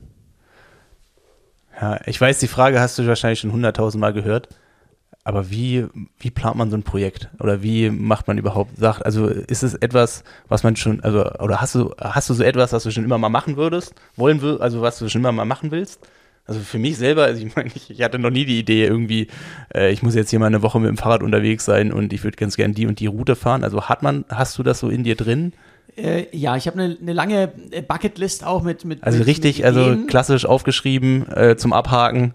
Ja, nein, das, vielleicht. Das, das, das, auch, genau. Das auch. Und das ist aber nicht, das ist nicht statisch, sondern es entwickelt sich auch, es kann sich auch verändern. Ähm, ich sag's mal so, ich habe. Was mich auch motiviert ist, auch die, die Welt kennenzulernen. Und es gibt keine schönere Art, als die Welt kennenzulernen, als wenn man das mit, mit dem Fahrrad oder, oder, zu Fuß macht. Das ist einfach eine ganz tolle Sache. Und äh, ich habe dann also auch, sag ich mal, ähm, Ideen im Kopf in Gegenden, in die ich gerne mal möchte. Und dann überlege ich mir, okay, mit, kann man das mit dem Fahrrad machen oder, oder lieber zu Fuß oder als Triathlon? Äh, wie, wie geht denn das? Und ähm, so entstehen dann Ideen. Oder ich habe einfach die Idee, ich möchte jetzt ein, eine Weltreise machen, dann schaue ich, okay, wie kann ich die Welt umrunden, wie es noch nie gemacht wurde? Ähm, ja, als Triathlon, super. Äh, und dann schaue ich, ist es machbar? Und da ist dann natürlich erstmal, sind die, welche Grenzen sind, sind geschlossen?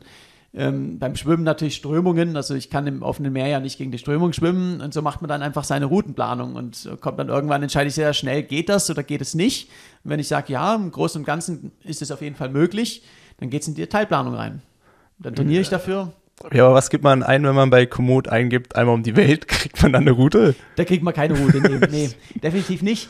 Ähm, das ist dann letztendlich, wo ich die Idee hatte, äh, ich möchte einen Triathlon um die Welt machen, da habe ich dann als allererstes geschaut, okay, ähm, ich möchte es ja in, im Verhältnis, ich habe mir gedacht, es muss im Verhältnis zur Langdistanz sein. Also von den drei Disziplinen, weil ähm, ein Sprint oder, oder eine olympische Distanz, da muss ich sagen, nee, ich mache den, ist ja auch der längste Triathlon aller Zeiten, der muss im Verhältnis ähm, zur Langdistanz sein. Das macht einfach Sinn.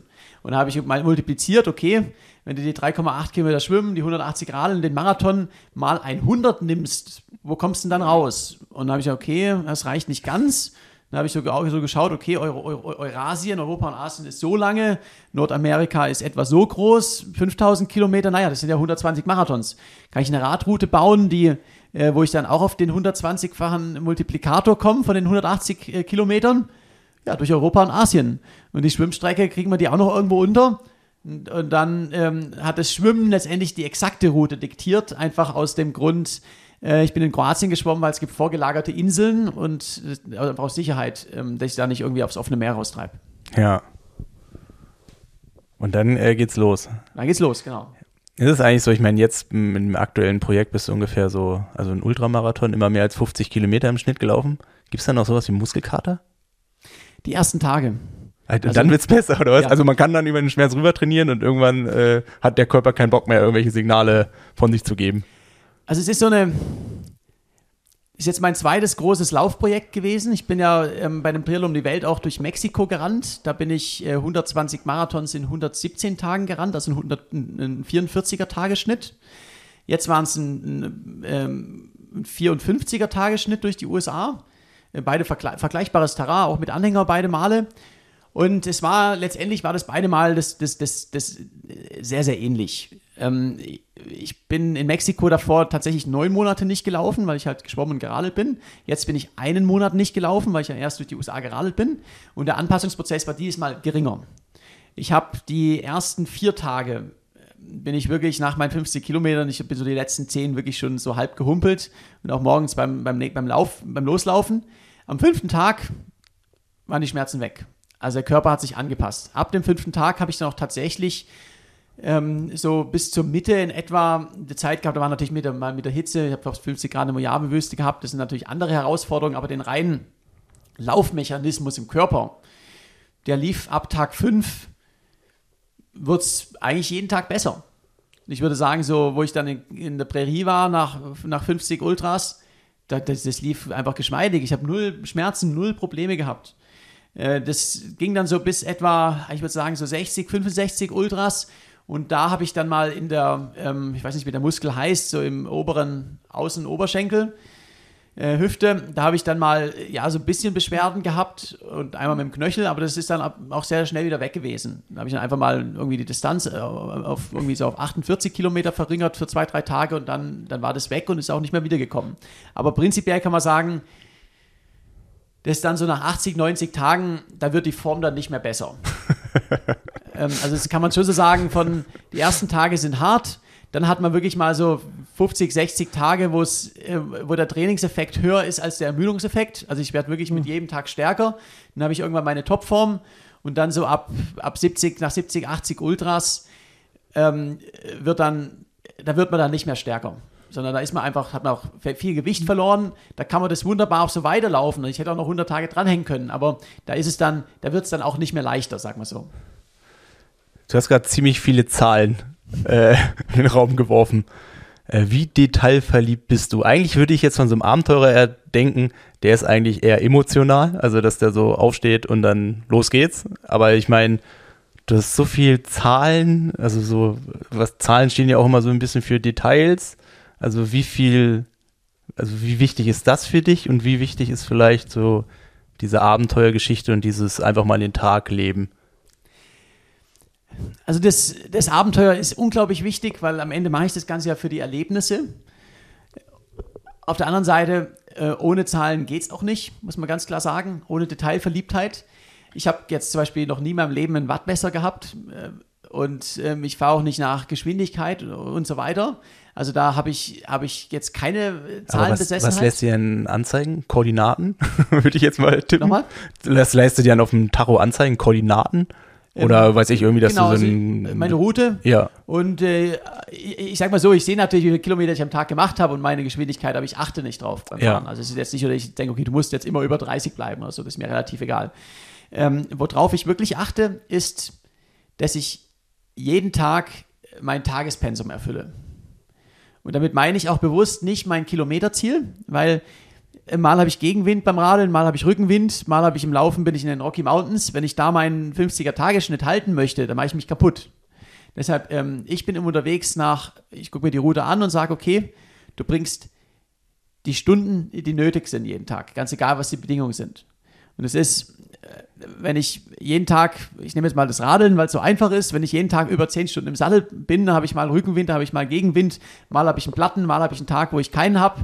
Ähm, und da komme ich aber, der langfristige Durchschnitt, da komme ich dann ziemlich genau bei meinem 25er Schnitt raus in meinen 250 Kilometern. Und dann passt ja alles. Und beim Laufen ist es genauso. Ich konzentriere einfach äh, mich darauf, ob ich jetzt am Ende bei, bei, bei 48 oder bei 58 Kilometern rauskomme. Das hängt von vielen Faktoren ab. Aber ich möchte, ich gucke, dass ich mein, mein Ziel jedes, jeden Tag erfülle. Mein Ziel, damit meine ich, ähm, dass ich meine Stunden laufe. dass ich im Hinblick des Terrains und, und der, der Begebenheiten ähm, meine notwendige Leistung bringe. Und die jeden Tag. Also könnte man sagen, 5000 Kilometer sind in Stunden, wow, weiß ich nicht, 500, 5000? Also ist eine, ich will jetzt mal 10 Kilometer pro Stunde oder mit was planst du dann? Äh, ja, in, in, in etwa, ja. ja. 10, oh, jetzt muss ich mal selber, 10 Stunden sind, 10 Stunden sind 100 Kilometer mal 50. Äh, was ist das denn? 5000? Ist, ist ein langer Lauf, ja. Ja, okay, interessant, interessant. Ähm, aber ich meine, du, du machst das ja unsupported und ähm, ich meine, jeder kennt ja irgendwie die ganzen Bilder von dir. Das ist halt immer so, was ich mir immer so diese Frage stelle. Laufen ist ja schön, schön und gut, aber dann mit so einem Anhänger mit irgendwie 8, 9 Kilo da noch hinten dran und das halt jeden Tag, das muss doch tierisch nerven. Also das ist doch, das kann doch keinen Spaß machen. Also ich, ich laufe ich lauf ab und an mal hier mit so einem, ich habe es ganz, ganz selten gemacht, weil ich es halt auch überhaupt nicht mag, mit so einem Babyjogger, also mit hier so einem äh, Ding, was man vor sich her schiebt. Und ich muss sagen, das, das, das sträubt mich so in meinem Läufergehen, von meiner Technik, allen drum und dran, das so zu machen, weil das macht mir einfach keinen Spaß. Und wenn ich mir jetzt vorstelle, ich muss jeden Tag äh, fünf Stunden äh, so, äh, so einen Anhänger noch hinter mir herschieben, das ist doch, das ist doch nicht cool. Also es gibt natürlich schon Momente, gerade wenn jetzt zum Beispiel, wenn es viel in die Berge geht, ähm, der Anhänger auf so flacher Strecke und guten Asphalt funktioniert ja ganz gut, aber wenn es in die Berge geht oder auch wenn es Offroad ist und schlechter, das, das ruckelt so richtig hinter äh, einem in der Hüfte dann, ähm, da, da, da verflucht man seinen Anhänger schon manchmal, außer Frage. Aber auf der anderen Seite gibt mir das auch unglaublich viel, weil es sind diese, diese Momente, wenn man unsupported unterwegs ist, dann die Begegnungen mit Menschen sind ganz andere, weil du einfach viel nahbarer bist, du wirst viel mehr eingeladen, du, du triffst die Einheimischen auf eine ganz andere Art und Weise, weil du halt nicht als Tourist wahrgenommen wirst. Und es sind auch so Momente, ja, wenn du, wenn du deinen dein Anhänger einen Berg hochziehst und oben auf den Pass ankommst, das ist geil, außer Frage. Also das ist einfach viel mehr, es ist viel mehr Abenteuer, als, als wenn du mit einem Wohnmobil hinter dir äh, durch die Gegend rennst. Ja, stimmt, schon wie so ein Wiedererkennungswert, ne? Aber es äh, schafft Wiedererkennung. Außer Frage. Und es sind, es sind Erlebnisse, die einfach viel intensiver sind, weil auch das Leben ist natürlich also ist um, um, um Welten härter, außer Frage, weil ähm, wenn es jetzt Dauerregen hat und ähm, naja, man kann ja alle zwei Stunden sich mal aufwärmen, äh, das ist halt was anderes, als wenn du den ganzen Tag im Dauerregen unterwegs bist. Aber am Ende ist es viel, ist es viel intensiver in, in der, nicht in der Belastung, sondern in, der, in den Erlebnissen und in der Wahrnehmung. Und ich sage auch immer, die, die, die, die, die tollen Momente sind, sind, sind besser und intensiver, wenn sie hart erkämpft sind. Und ähm, das ist, äh, ich genieße das total, wenn ich einen Tag habe, wo ich den, den Anhänger verflucht habe und den hinter mir hergezogen habe und es war heiß in der Wüste und alles und dann habe ich diesen, den Sonnenuntergang und den tollen Schlafplatz draußen und das ist, das ist unbeschreiblich. Und das ist einfach, das ist einfach, einfach was mich begeistert, diese, diese ganz besonderen Momente. Und ich bekomme die insbesondere, ja, wenn ich so Sachen äh, unsupported mache. Ist es dann so, dass man für sowas auch bereit ist, äh, quasi keine Shortcuts zu nehmen, sondern vielleicht noch die Route ein bisschen zu verlängern, weil man weiß, dass irgendwie ein cooler Ort, äh, dem man irgendwie, weiß ich, vielleicht auch jemanden kennt oder über Instagram jemand geschrieben hat, dass man da halt sagt, okay, das nehme ich noch mit oder ist man wirklich pragmatisch und zieht oder du ziehst mit einem linealen geraden Strich und dann, äh, ja, schnellster Weg. Das kommt darauf an. Also es kommt immer darauf an, was der Fokus von dem, dem Projekt ist. Ich habe meine, Fahrrad, meine Fahrradweltrekorde, da ging es ja schnellste, schnellste Zeit von Punkt A nach Punkt B. Da bin ich dann auch durchaus, habe ich die schnellsten Wege genommen. Das heißt, in manchen Ländern ähm, landet man dann auch auf der Autobahn, darf man übrigens Fahrrad fahren, ist nicht verboten, aber ähm, der Spaß ist dann natürlich begrenzt. Ähm, mittlerweile mache ich sowas nicht mehr, ähm, muss ich sagen. Da habe ich mich ähm, jetzt ausgelebt und ähm, jetzt bei dem USA-Projekt, da war der Fokus, ja, ich möchte eine schnelle Route machen, aber mein Fokus war nicht, ich möchte in, in Rekordzeit durch die USA rennen. Das war nicht mein Fokus. Ähm, äh, und äh, habe ich auch nicht gemacht, sondern ich habe eine schnelle Route gemacht. Mein Ziel war, ja, 100 Tage, klingt cool, mach mal ein Ultra jeden Tag im Schnitt aber ähm, ich habe auch Umwege eingebaut. Also ich habe eine, eine wunderschöne Strecke gehabt für, für weite Abschnitte und ähm, gehe jetzt durch die Prärie, da gibt es keine wunderschöne Strecke, muss man dazu sagen, aber das war jetzt nicht mein, mein, mein Routenplanungsfehler, sondern einfach landschaftlich gegeben. Aber diese Möglichkeit, mal einen kleinen Umweg zu bauen, um einen schönen Pass mitzunehmen, das, das ist mir schon wichtig. Ja, kann ich mir vorstellen. Ich meine, jetzt hast du so viel gemacht. Was kommt da eigentlich noch? Also was, was willst du noch machen? Oder was kann, was kann der Mensch noch machen? Also ich muss jetzt mal sagen, zum einen, ich habe das, das große Glück in der Hinsicht, was jetzt die, die, wie lange ich meine Karriere machen kann, dass ich jetzt eben kein klassischer Leistungssportler ist, bin, wo einfach dann für einen Sprinter, da wäre ich mit 36, da wäre ich schon äh, wirklich Altersobergrenze auch für einen, äh, für einen Langdistanzler, äh, du bist jetzt ein Jahr älter als ich, ähm, das, du hättest noch ein bisschen gekonnt vielleicht, aber es ist dann doch irgendwo absehbar, ähm, dass irgendwann der, der Körper halt nicht mehr auf Weltklasse-Niveau ist, ähm, wenn man dann sich so den 40 oder knapp drüber nähert. Und die Langdistanz kann man auf einem hohen Niveau sehr lange machen, vor allen Dingen, weil ich jetzt auch vielleicht nicht mehr ganz so schnell bin, aber ähm, immer noch auf einem guten Niveau bin und vor allen Dingen kann ich mich ja ständig neu erfinden. Also ich kann auch noch über den Atlantik rudern oder mit Langlaufschieren an den Südpol und solche Sachen. Das kann ich auch noch mit 50 machen. Äh, solange ich äh, mich ständig neu erfinde und interessante Projekte habe, die die Leute interessieren, kann ich das auch bis zur Rente machen. Da sehe ich überhaupt kein Problem. Ähm, trotzdem bin ich jetzt auch an dem Punkt natürlich, wo ich sage, ähm, ja, ich bin 36, ich habe keinerlei ähm, Einschränkungen ähm, körperlich, ich habe null Beschwerden und nichts. Aber ähm, jeder, der ein bisschen älter ist, sagt mir, ja, warte du nur, bis du mal, bis du mal über 40 bist, da kommen dann schon die ersten Zimperlein. Und ähm, der Punkt für, sage ich mal, auch äh, sportlich ambitionierte Ziele, um mal zu wissen zu, zu, oder mal so zu testen, was eigentlich wirklich geht, ähm, der ist natürlich jetzt die nächsten zwei, drei Jahre. Und da, da möchte ich auch schon nochmal, also ich habe schon mal ein Projekt vor, wo es so wirklich ums äh, auch äh, mich sportlich und leistungstechnisch nochmal auf, auf ganz andere Ebenen äh, bringt. Also die Bucketlist ist noch nicht abgehakt. Genau. Ähm, aber siehst du so sportliche Entwicklung? Wo das, wenn du das so sagst, also auch ähm, körperlich klar, dass der mitspielt, aber auch, dass du merkst, okay, du kannst jetzt vielleicht 50 Kilometer in 20 Minuten schneller laufen wie vielleicht noch vor zwei, drei Jahren. Also sieht man, kriegt man sowas mit oder, oder geht es dann doch einfach eher um dieses Making Ground? Äh, ja, ganz klar. Also ich werde nicht schneller, äh, muss ich ganz klar sagen. Im, Im, Gegenteil, ich halte vielleicht meine Geschwindigkeit oder werde sogar ein bisschen langsamer. Aber ähm, ich kann es jetzt auch direkt vergleichen. 44 Kilometer durch Mexiko, 54 durch die USA beim, zu Fuß. Also da ist ein, ein Sprung. Und ähm, das merke ich generell, äh, der Körper passt sich an an diese langen Distanzen. Meine Erholungsphase wird, meine Regenerationsfähigkeit ist besser. Mentale Stärke wird mit jedem Projekt natürlich auch besser. Und äh, jetzt zum Beispiel, ich bin jetzt gerade drei Wochen zurück, ich fühle mich körperlich schon voll erholt. Also ich bin, äh, äh, ich mache jetzt noch ein bisschen Pause, weil ich weiß, ich sollte das, aber ich bin, äh, die, diese Müdigkeit, die ich nach meinen ersten Projekten hatte, wo ich dann wirklich erstmal zwei Monate ähm, Mühe hatte, die Treppe hochzukommen, das ist nicht mehr so. Also die, die Erholungszeit, die, die ist bei mir jedes Jahr besser geworden. Vielleicht so als abschließende Frage. Ähm, ich meine, uns hören ja doch auch viele Leistungssportler zu wie kann ein Leistungssportler von einem Abenteuersportler profitieren? Also was kannst du vielleicht jemandem als Rat geben oder was vielleicht auch mir vor zwei, drei Jahren gut getan hätte, ähm, dass man von, also dass da vielleicht irgendwie noch ein anderer Input kommt, um sich quasi auch weiterzuentwickeln?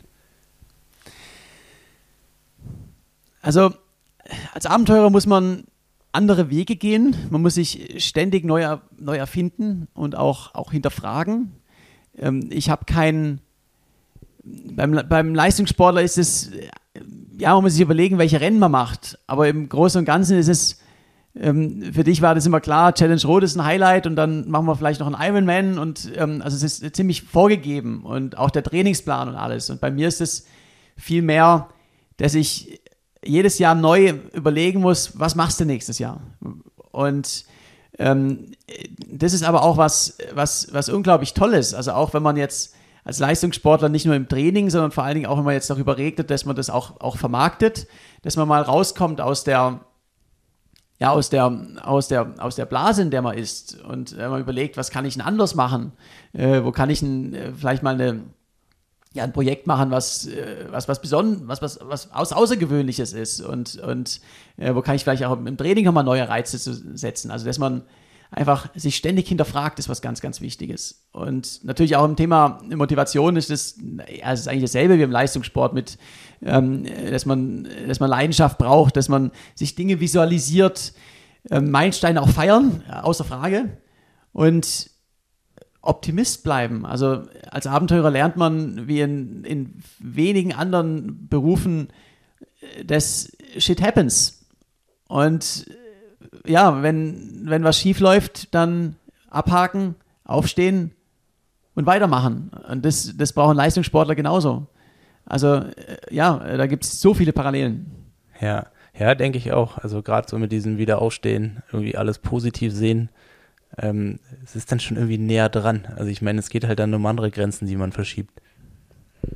Absolut. Und, und ein Abenteurer kann natürlich genauso viel auch vom, vom Leistungssportler lernen. Also es ist in, in Sachen De Disziplin und vor allen Dingen, wir haben jetzt, jetzt gerade äh, anderthalb Stündchen äh, joggen gewesen und äh, hochinteressant, was du zum, zum Thema äh, Training erzählst. Also das ist äh, für mich, äh, ich werde es natürlich nicht eins zu eins umsetzen, aber da gibt es trotzdem natürlich ähm, Dinge, wo ich auch sage, super spannend, da, da kann ich einen, einen, Teil davon auch, auch für mich als Abenteurer anwenden, um besser zu werden in dem, was ich mache. Also es ist ähm, in beide Richtungen muss man, gibt es Dinge, die man vielleicht nicht machen sollte und genau, aber auch andere Dinge, wo man sagen kann, hey, da kann ich echt was lernen. Ja, vielleicht tauschen wir mal die Rollen. Ne? ich, ich sehe mich mittlerweile auch mit so einem, mit einem schicken Fahrrad äh, durch den Wald fahren hast, und schlafen. Hast, hast du dich gerade zu deiner ersten, ersten Bikepacking-Overnighter angemeldet? kann man sich da an, gibt es da noch eine Anmeldungsliste? Nee, ich glaube, sowas würde mir schon Spaß machen. Ich finde halt alles, ähm, äh, was mir keinen Spaß macht, ist, äh, was mit Kälte und mit äh, Schlafdefiziten zu tun hat. Aber also ich kann mir schon durchaus vorstellen, auch so, jetzt vielleicht nicht um die Welt, aber so mal drei, vier Tage so ein Trip, so um so reinzuschnuppern. Ich würde es halt nicht alleine machen. Also ich glaube, ich bräuchte Gesellschaft. Ähm, man muss ja nicht die ganze Zeit miteinander quatschen, aber einfach, dass um mich herum irgendwas passiert. Und dann würde ich schon gerne sowas machen. Also wenn da noch Platz ist, ähm, ich schreibe mich dann nachher auf, äh, schreibe mich da drauf und dann ähm, schauen wir mal, was die Zukunft so bringt. Ne?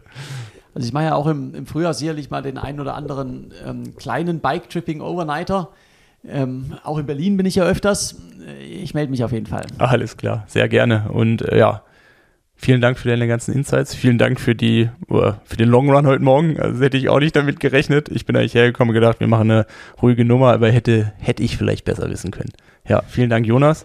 Und wir beide gehen jetzt zusammen zur ISPO. Das machen wir. Danke dir. Ja, ciao. Ciao.